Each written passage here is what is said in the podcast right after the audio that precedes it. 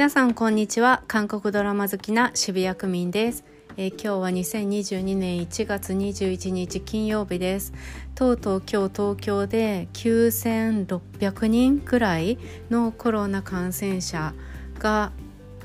あの出ました。前よりも多分 PCR 検査が受けやすいっていうので人数が増えてるっていうのもあるみたいなんですけどそれ以前に毎日1,000人ずつ増えていてしかしながら百貨店とかあと学校も学校多分閉鎖はしないけど学級閉鎖はしていたりとか去年一昨年よりも通常の日常を社会的には送っているのでで東京の人も出かけるのに慣れてしまったのでこれからどうなるのか若干ちょっと明日から仕事がで外に出るのが不安だったりします。うんまあ、皆さん気をつけましょうなんか解熱剤を買っといた方がいいとかあとあのスポーツドリンクとかを用意しといて、まあ、自宅で療養がちょっとできるような準備をしといた方がいいってあの書いてあったんで明日ちょっと帰りにまたあのポカリスエットの粉を買ってこようって思ってます。はいそんな1月21日です。あと10日で1月も終わりですね。はい。で、えー、今日はあの私が韓国に興味を持ったきっかけとなった一番最初のドラマについて話したいと思います。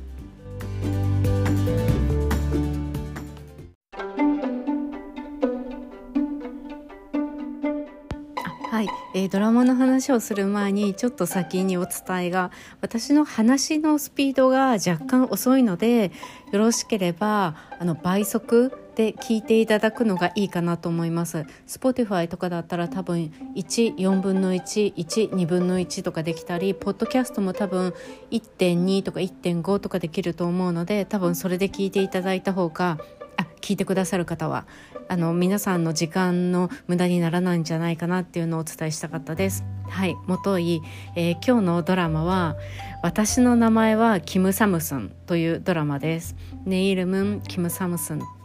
えー、こちらはですね MBC で2005年の6月1日から7月21日16話で放送されていたものです。で私が見たのはその5年後えー、2010年の1月にフジテレビで見ました。私多分2009年の12月ぐらいに一回ちょっと仕事を辞めて実家に2年ぐらい戻っていた時期があったんです。でその時に多分12月に実家に引っ越しをしてで多分それでそのまま年はなんかバタバタして明けでもあの仕事をしてないっていうことがあの就職してから一回もなかったので何もやることがなくてでも親とかいるので朝は多分ちゃんと起きてたりしていてそうするともう朝からやることがなくてなので多分10時前からひたすら自分の部屋でテレビを見てたんですよね自分の部屋にしては 何をしてるか分かられないから多分。でその時にフジテレビの「韓流アルファ」っていう時間帯があって1時間ぐらい朝ド朝ドラっていうのは日本では多分8時とかだけど、まあ、10時台ぐらいからの。でそれがちょうど私今それえいつだったんだろうって思って検索して振り返ったらちゃんとページがあってウィキなんですけどねちゃんと私の名前キム・サムソンがしかも第最初の放送だったんですよねその後もフジテレビ2012年まで2年半ぐらい韓流アルファっていうのは続けてくれていてしかもそのね放送していたドラマが素晴らしいんですよどれも私の名前キム・サムスンとか私その後これを見てからは多分韓流アルファを ずっと見続けていたか働くように実家から働くようになってからは毎回ビデオを撮ってもう帰宅したらそれを見るのがすごい楽しいみたいな生活をずっと送っていました。あとはね華麗なる遺産とかニュー華麗なる遺産はハン・ヒョジュさんとイ・スンギさんのですよね。あのソルロンタンのお店のこれもすごいウンソンとか言ってすごい可愛くてもうすごいハマりましたしニューハートはえチソンかなのあれですかね病院かな？ちょっと違ってたらすごい失礼で申し訳ありません。ファンタスティックカップルはあのあれですよね。私すごい何気に彼女が好きででもあんまりねあのあんまりあのちょっとハン・イェスルさん、うん、おじおさんと出ていてハン・イェスルさん結構去年か一昨年ぐらい年下の方と付き合ったり一回出てたけどまあもともとアメリカ出身なのかななんか向こうに戻ったりしてましたよね。その後ね「タルジャの春」っていうのもすっごい昔っぽい映像なんですけどでもまた見たり。でその後くんですよね。くん。チュジフンとユンウネさんとかもうくんなんて本当に何回見たかわからないですよビデオにとって。でその後イケメンですね一応一回パク・シネさんと初めて会ってあとチャン・グンソクさんとあとチョンあのヨンファーとか、うん、でコーヒープリンス1号店とかももちろん見たでしょもうやっぱりこのユンウネさんってこの当時すごく人気でしたよね。その後ちょっとまあ中国に行かれたりしてまた何年34年前から韓国でね、活動してるような気がするんですけどあとアクシデントカップルとか見たしシンデレラのお姉さん見てないけど1%の奇跡とかセレブの誕生ベートーベン・ウイルスえー、前に「オーマイレレディ」とか見た「オーマイレディ」もなんかすごく昔っぽい女優さんの雰囲気で女優さん出てくるんですけど中あのスジュのあのあのあのど忘れしちゃった。あのあのチェシオン？うん。そうチェシオンが出てまだすっごい若かったですよね。ついつい。いたずらなキスとかあ逆転女王とかすごい見てた。すいません余計な話を。そうこの韓流アルファでまず見たんです。でこの時間帯がねなんかえっ、とえ？そう。ああれ？朝じゃなかったんだ。14時7分から13時25分になっててひょっとしたら私あの東京出身じゃないのでそっちの地方で流れたな時間帯が朝だったのかもしれないです。うん、でその時に見てまあハマりました。でこの私の名前はキム・サムスンっていうドラマ自体はラブコメなんですね典型的なシンデレラストーリーのラブコメであの私この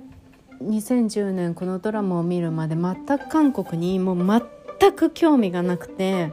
でもその前から多分あの冬ソナとかペヨンジュンさんとかチェジュさんとかそういうのが流行っているのはもちろん社会現象として知っていて私結婚式のコーディネーターみたいな仕事をしていたのであの花嫁さんと一緒に見えるお母様たちが大体ハマってらっしゃって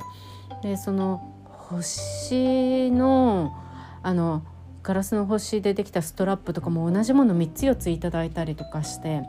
でなんか週末ね金曜日の夜から1泊でお友達と3人でホテルにビカンドラのビデオを持ってこもるのがすごく楽しいのってあるお母様とかいる言われてて全く私には意味が分かんなかったですその時に。でそういうストラップもいただいてまあ普通にあの冬ソナでそれ使わあのそういうソナのものなんだよって言われなくても普通にあのストラップ的には可愛かったのでありがとうございますっていう感じだったんですけどそのカンドラ面白いっていうお母さんたちの気持ちは全く分からずでも今はもう何百倍も共感できるっていう感じなんですけどね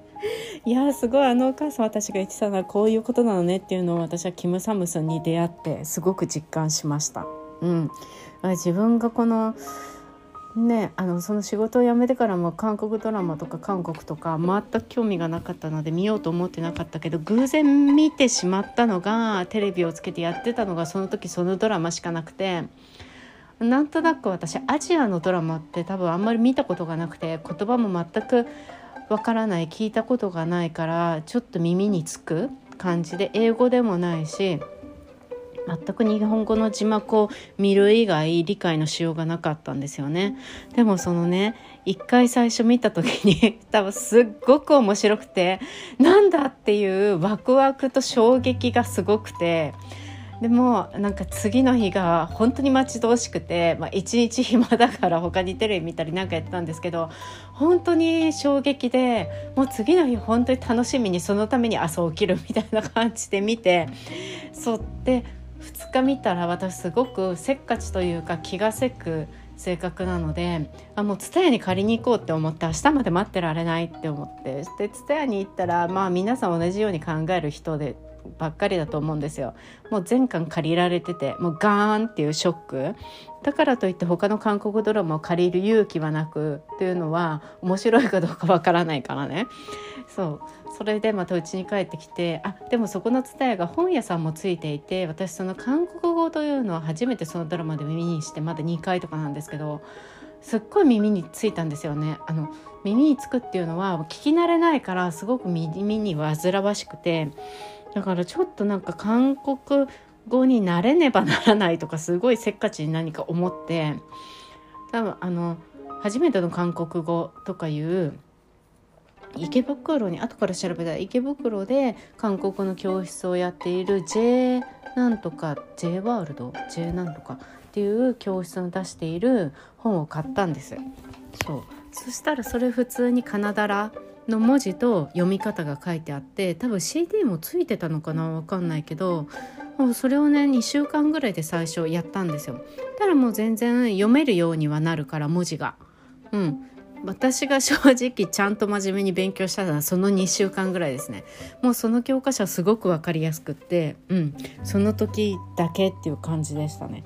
はい、でも読めるようになったら一応あのカナダラが読めればまあいっかって感じでで毎日ドラマ本当楽しく見ていました。うん。ね、その何がその衝撃で楽しかったかっていうそのドラマの内容なんですけどまああの具体簡単に私がハマった理由を言うと完全なるシンデレラストーリー多分日本でそんなに例えば貧しい家の子供と裕福な家の人が出会って結婚しするみたいなのって多分あんまり見たことがなくて本当の子供の頃のシンデレラっていう物語ぐらいでしか多分そんな明確なストーリーって見たことがなかったような気がするんですよね。まああんまり昔のこと記憶にないのでもう明確なそのシンデレラストーリーであるっていうのはやっぱりいつの時代も普遍だと思うんです。多くの女性にとって。分かりやすくて単調で、うん、やっぱ最後ハッピーエンドになるっていう。であともう一個この主役のキム・サムスンっていう女性。まあ、キム・ソナさんという女優さんが演じられたんですけど、まあ、キム・ソナさんこのために多分十何キロ太ったっていうぐらいすごくがっちりしてるんですよ。でキム・ソナさん自体スラッと身長が高くて1 7 2センチなんですね。なのでそれで結構もうがっしりしてる体型なのでデブっていう感じよりもやっぱ韓国人なので肩がしっかりしてるから体格がいい女性。うん、でもうそれに似合った感じで堂々と生きてるんですよね。パティシエフランスに多分3年ぐらい留学してたパティシエで3人姉妹の三女で、まあ、お父さんは早く亡くなられててお母さんとお姉さん。でお姉さんあの出戻りのお姉さんと1人結婚してアメリカ行ってたあれ？まあ1人いらしてで基本出てくるのはその一人のお姉さん出戻りとあとお母さんが家族で出てきてでも家とかでね ドラマで、まあ、普通の家にいる服装ですよね T シャツに短パンみたいな。で片膝立てて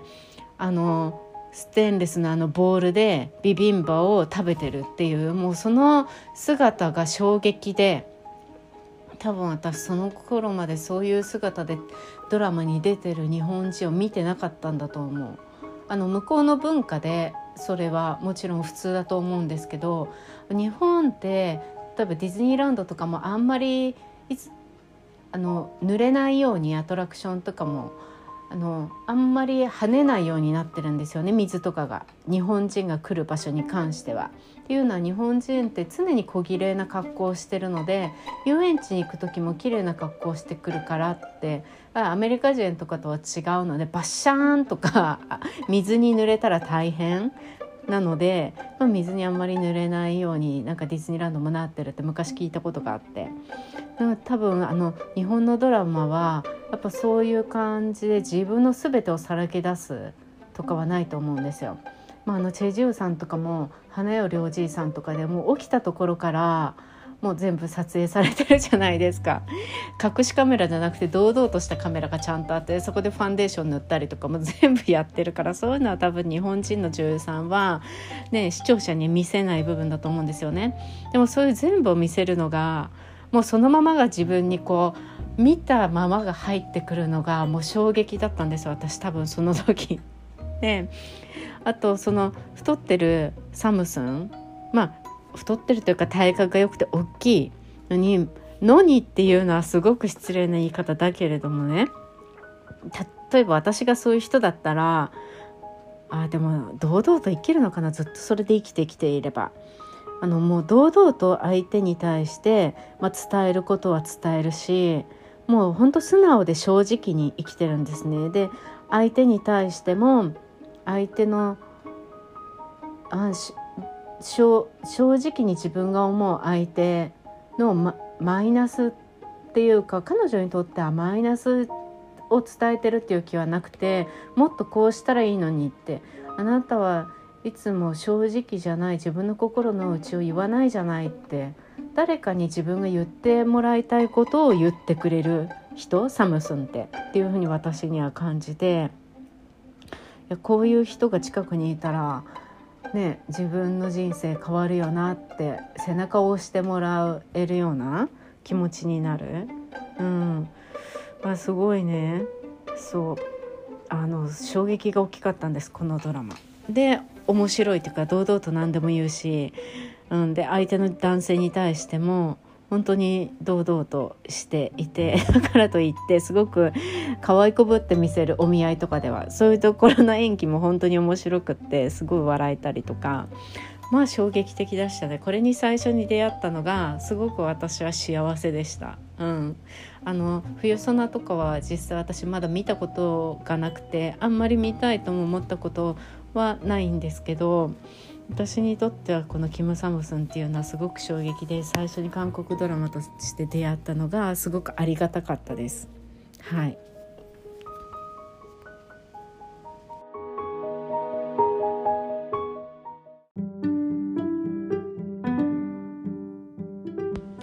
私の名前はキム・サムスンの、えー、ドラマの概要と、まあ、登場人物キャストなどについてお話します、えー、私の名前はキム・サムスン。キム・サムソンという30歳の女性が主役です。えっ、ー、とあのこれは公式サイトにあったね 文章なんですけどまあダサい名前のあと太った外見をコンプレックスにしている、まあ、女性が、まあ、パティシエとして堂々と生きる、まあ、キム・サムスンの人生と愛の、まあ、物語ってなっていました。はいでもその通りキム・ソナさんが演じられたんですけどまあ本当にキム・ソナさん以外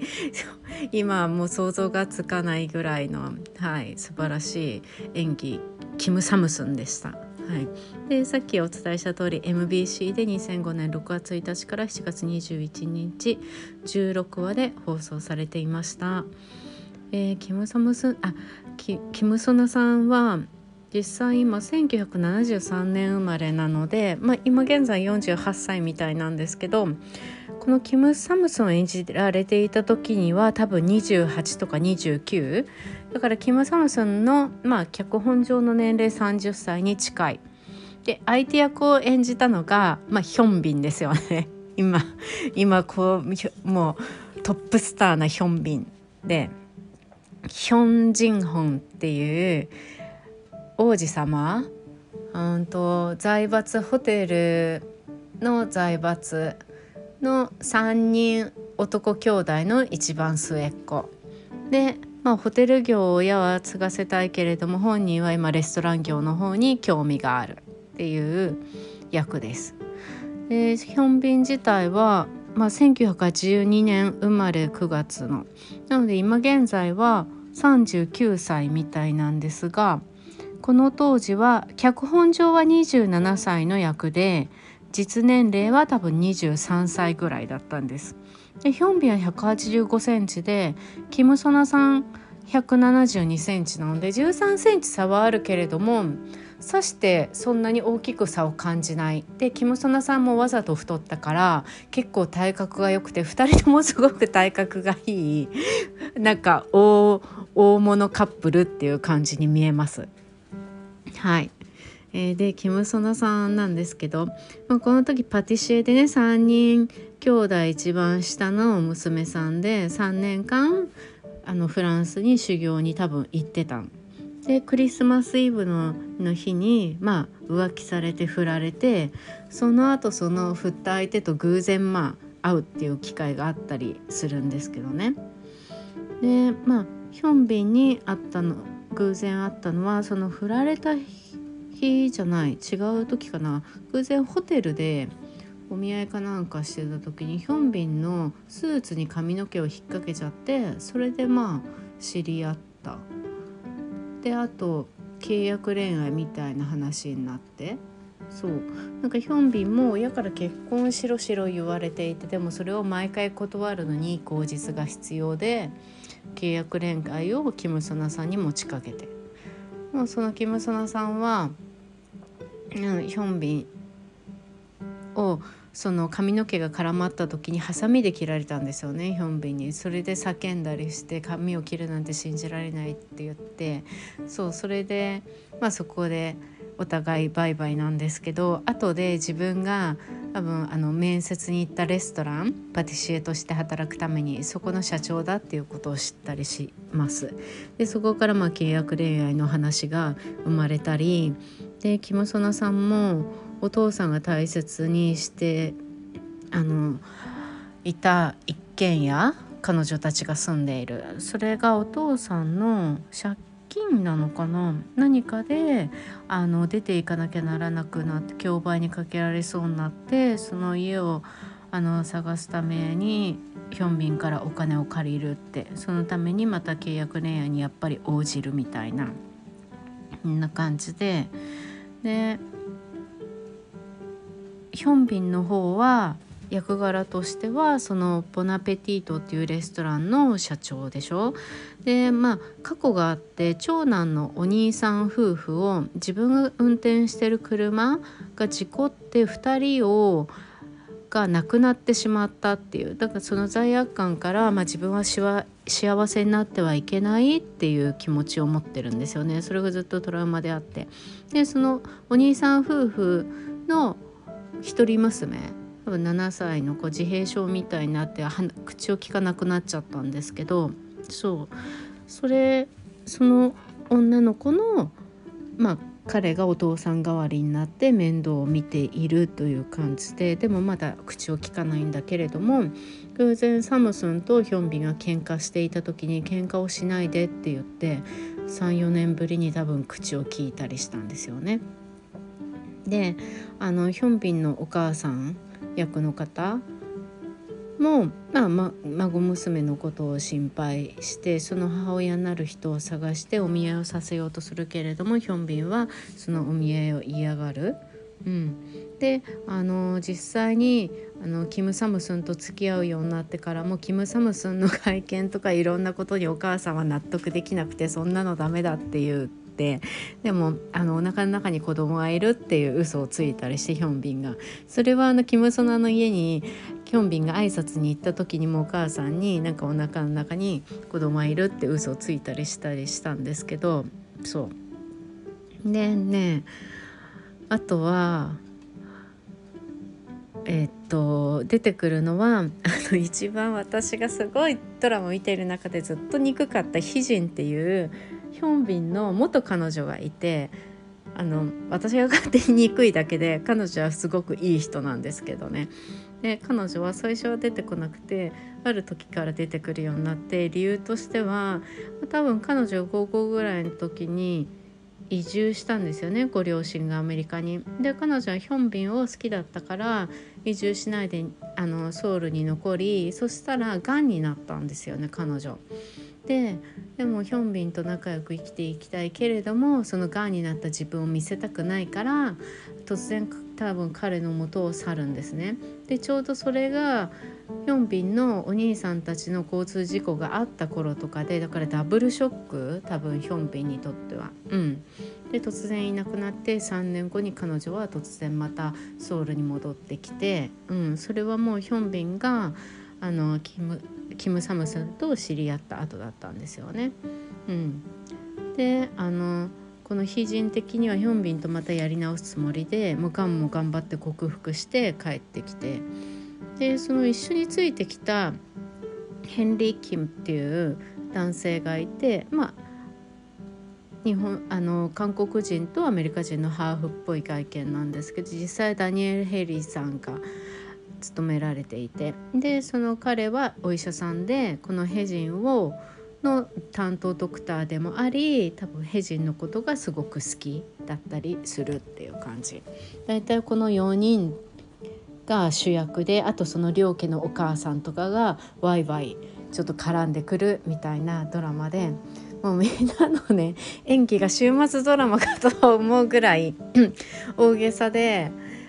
うん、なんか今のちょっと韓国ドラマとかとはまたちょっと違くて面白いです。実際今の韓国ドラマでこんなにあのデブになっ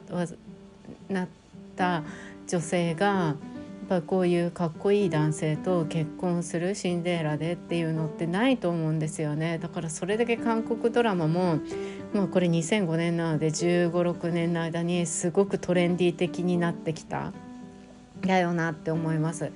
であのこれ明らかなる、まあ、あのシンデレラストーリーに私は当時見て2010年に見た時感じたんです。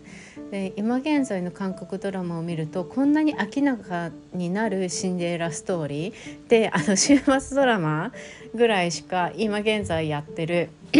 週末ドラマの審査はあがしとかおそらく多分ねハッピーエンドになるのかなって思うと、まあ、シンデレラストーリーだよなって思ってでもシンデレラストーリーをメインに押し出したものって韓国ドラマで今はないと思うんですよね。もうまあ、シンデレラストーリーにもなるけどでもメインは違う話題、うん、っていうのが多い気がしますね。で逆にまあ女性の方がお金を持ってたりとか年齢が高いだけじゃなくて逆に年齢が幼くても親の財力があったりとかそういうところにダメななんか旦那さんが不倫で結婚するとかその若い女の子と、まあ、ブブブブ衛生芸みたいな感じですけど結構そういう方がありがちなんじゃないかなって韓国ドラマのなんか変換も感じたりします今見ると。ね、私あの当時はすごいハマっていまだに忘れられないドラマなんですけどドラマの詳細の内容忘れちゃったんでさっきちょっと YouTube で見てたら今見てもすごく面白くって、うん、あのまあ見ていない方とかがいらしたら YouTube で MBC ドラマ自体がいくつかこう1から6話とかまとめて30分ぐらいでやってたりするので、まあ、倍速とかでも見ていただけるとなんかこの雰囲気は伝わるんじゃないかなって思ったりします。はいええっとまあ、キャストについてちょっとだけあのお話しさせてください。もうキム・ソナさんは有名ですよね。このキム・サムさんを見た方ならキム・ソナさん多分忘れられない。しかしながら実際キム・ソナさんすごくスレンダーなのであの同じ人に見えないと思いますね。はい。で、えー、彼女は多分大阪に住んでたことがあるんじゃないかなって。昔あのキム・サムスンにハマった頃私よくいろいろ検索してたりしてでキム・ソナさんもなんか日本にも来てた気がするんですよねで日本語もすごくあの外人が話すような日本語じゃなくてとても上手な日本語だったような気がするんです。であの小学校の頃大阪に住んでたりとかしてでピアノも習ってたとか言ってたような気がしないでもないです。うん、あれ違う人だったかな？いや確かキム・ソナさんだと思いますね。はいで、えーと、彼女自身が、えー、まあ映画にも出られるしテレビ番組にもドラマにも出られてます。シークレシークレットビュブティックっていうのに2019年は主役で出られていてシークレットブティックって SBS の2019年の9月から11月6%中6話あーそっか。これチャンミーさんって結構皆さん見られたことあると思う。ああカッチサンレよとか週末ドラマなんですけどねこれも。この主人公のおじさんと多分再婚するような女性の役だったりとかあの名女優さんですよね。うん、もう長く活動してらっしゃる。あとゴミン氏さんって私なんかどっかで見たことがあるって思ったらあのチリさんって去年あのチュジフンとチョンジヒョンがやったチリさんのあのねイダウンっていうレンジャーの役で若い女の子の可愛いんでちょっと登山中にねまあちょっと残念なことになってしまうんですけど、うんまあ、彼女も出ていたりそれのシークレットブティックっていうのに一番直近だとドラマで出られてますね。あとえ、まあ、2018年もなんか2つぐらいに出出てるしあそう「文明院ヌンクニョ」って2017年にそうあのこの女性2人でね出てたんですよ JTBC のあの12%結構視聴率があってこれすごい良かったんですよね。キム・ヒーソンさんっていう女性とあとキム・ソナさんが2人が結構主演という感じで出られていてキム・ヒソンさんってあのエリスってチュジフあごめんなさい。チュオンさんとエリスっていうのにドラマに出ていてね2020年なんですけどあのわたがたするんですけどねお母さん役でも出ていたしお母さんの若い頃としても出ていてチュオンさんと演じられてたりあと「ナインルーム」っていうそうこれも大体基本ね主役なんですよね彼女。うん、出られててあのキム・ヘスプさんと一緒にこれが2人主人公みたいな女性の、うん、有名なのにいっぱい出られてます。昔は多分イソジンさんとかとチャンチョンシチョルっていうのに出てたりとかなんか多分結婚されてお子さん生まれてちょっとお休みされていてそれが多分2017年ぐらいにカムバックしてきたみたいなのを私ちょうどあの彼女がカムバックした頃にテレビで見ていた気がします。うん、すごくあのキム・ソナさんとは違う顔つきの女性の方で結構あのスチュワーデス的な感じの顔つきでもすごいあの人の良さそうなか方です。うん。の人と一緒に出てたりしてましたね。キムソナさん有名ですもんね。あそう「I do I do」とかそうですよね出てたりとかあとあの靴ファッション「I do I do か」うんそっか。これであのイ・ジャンウンさんとかと一緒にうん。デザイナーでしたっけ？靴とかの。うん。それもキム・ソナさん。大体彼女ショートカットですよね。出られてて。まあ名女優さんですよね。何年か前にもなんか大賞2018年か、うん、結構演技大賞とかも取られていたりしてあの私はキム・サムスンのイメージがどうしても強すぎるのでキム・ソナさんももう全然違う人、うん、っていう感じですねはい。で次ヒョンビンもうこれは言わずともがなで多分ヒョンビンさんは私もこのキム・サムスンで本当に好きになってしまいまあこの半年ぐらいなんですけどね。でも多分好きになってしまったのも。そう。でもうずっとこのあともうヒョンビンが出るものを見ていましたね。なんか雪の女王とか借りたりとかそういろいろ見てた。うん。でもうヒョンビンとか今のヒョンビンをそう見るとねこの昔のキム・サムスンのヒョンビンとか皆さん絶対想像つかないと思います。うん、だって23歳でしょ。今39だから、まあ、1 5 6年前ですもんね。全然違いますよね。やっぱ皆さんの記憶では日本人だったら、まあ、シークレットガーデンとかジキルハイドとかまあ一番大きいのはサライ不時着ですよね。愛の不時着、うん、私はその愛の不時着まあ泣きました23回見てる間に。でも私の中では結構アルハンブラ宮殿とかの方がすごく好きでなんかあの恋愛はまあ恋愛でいいんだけど恋愛だけを主役をメインにするよりももうちょっとストーリー性が違うところにあるものを私自身は好んで。あのヒョンビンって結構戦う姿が私にとってはかっこいい。あの身長もあるし結構真面目に動くし。なのであの映画とかもヒョッさんっていうこのソン・エイジンさんとやったものとかもすごい良かったって思いますね。さらに無磁石より全然良かったと思いました。うん。あとジョン。あゴンジョ。てこれもすごい良かったしうん。そうあキョーソップっていうのもやったんだ。うん。そうそう。だからなんかヒョンビンって戦うものの方が私は結構好きです。はい。でもヒョンビンすごいですよね、まあ、海軍にもちゃんと行ってて本当に真面目で、まあ、完璧主義。でも B 型でした検索したら A 型なのかなって勝手に思ってたら。うん、まあ、ヒョンビンはねその時私本当に大好きでした。であと鬼人役を演じられたのがジョン・リョウォンさんっていう方で、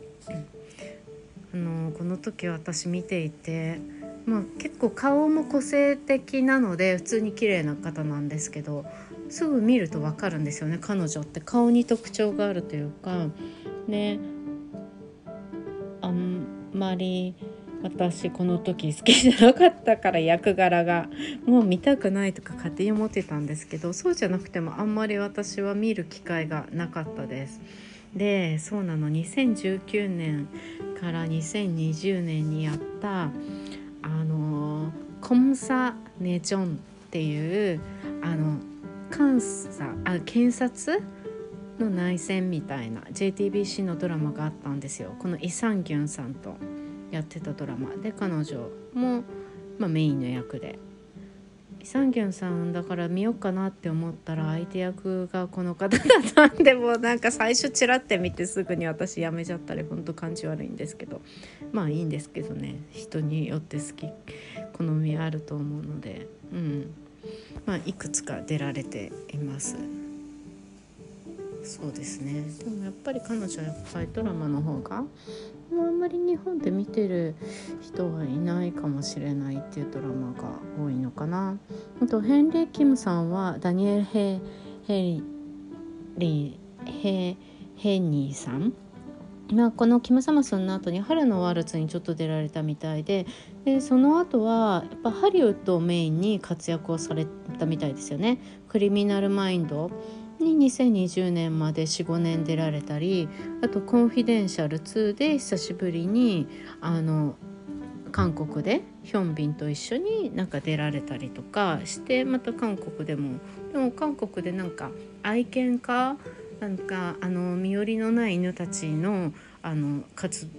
を保護するみたいな活動もされてたりとか、うん、そういう感じみたいです。あとはあのえあのキム・サムスンのお母さんだったりヒョンビンのお母さんだったりっていうのは、まあ、お母さん役として出られるのを見たりします。とキム・サムスンのねあの美人で優等生のお姉さんで二十何人と付き合ったんだけど最後結婚する人はお見合いでまあいい人を見つけてアメリカに行ったんだけど離婚届と一緒に帰ってきたっていう役柄のお姉さんこのお姉さんはうんと多分皆さんあの結構多分舞台女優さんとしてもすごい出られる方で。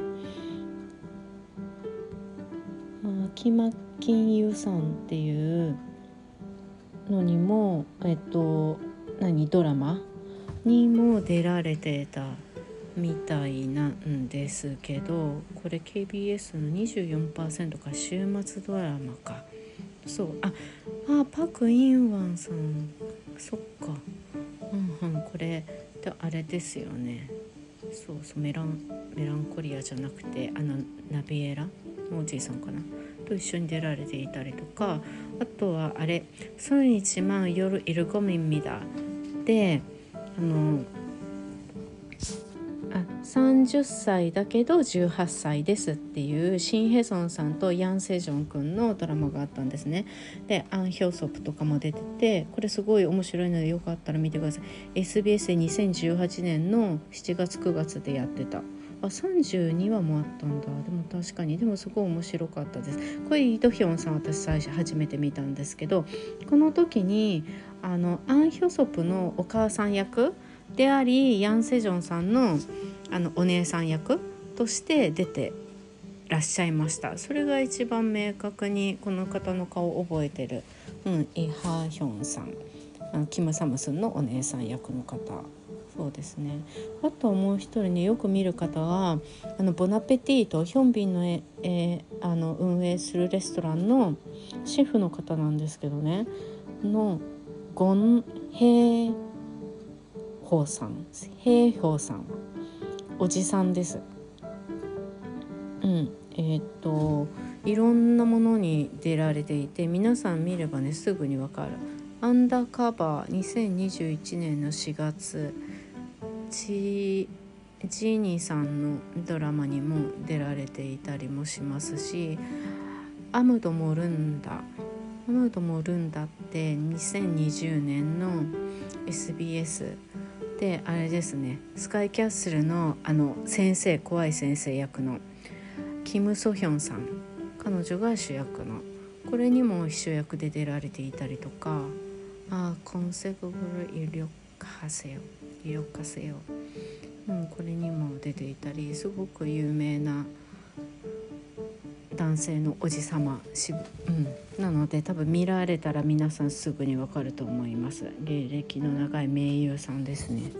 そのぐらいかなキム・サムスンで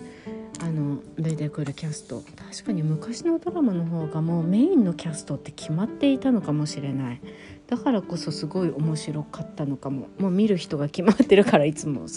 うん、今よりももっとねあのキャストの数が少なかったのかもですね全体的に。ね、あとキム・サムスンのすごい良かったのはねあの BGM がすごい良かったんですよ。私もこの全部が良くて OST が。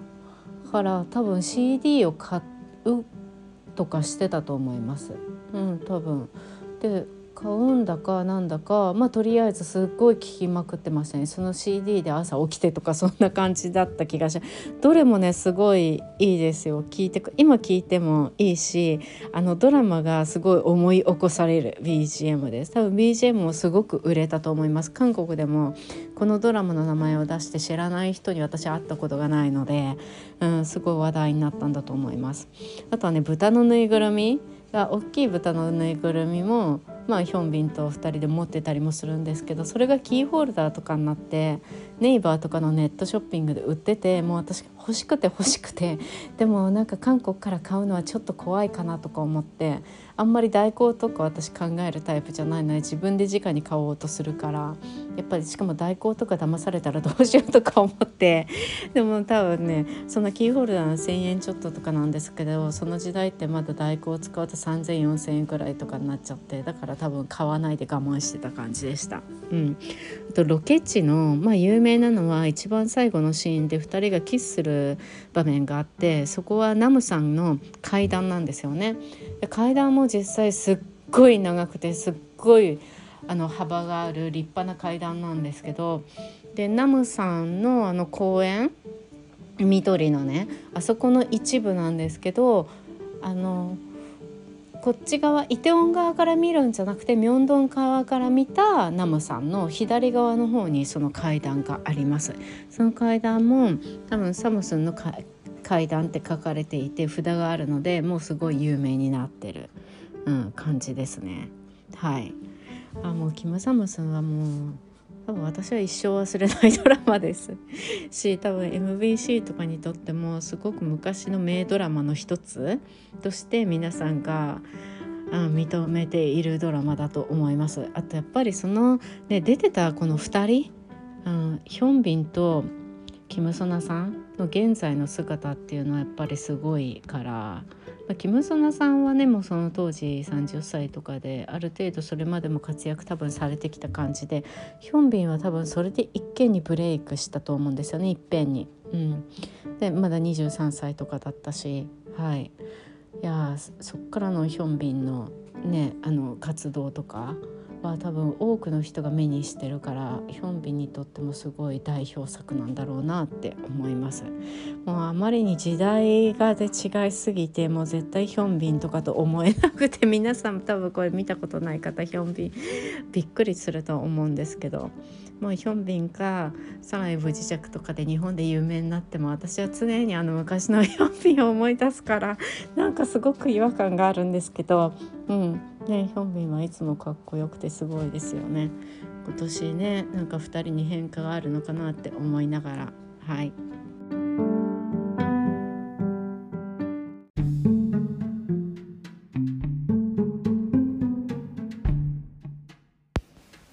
とちょっとだけ補足でなんかあの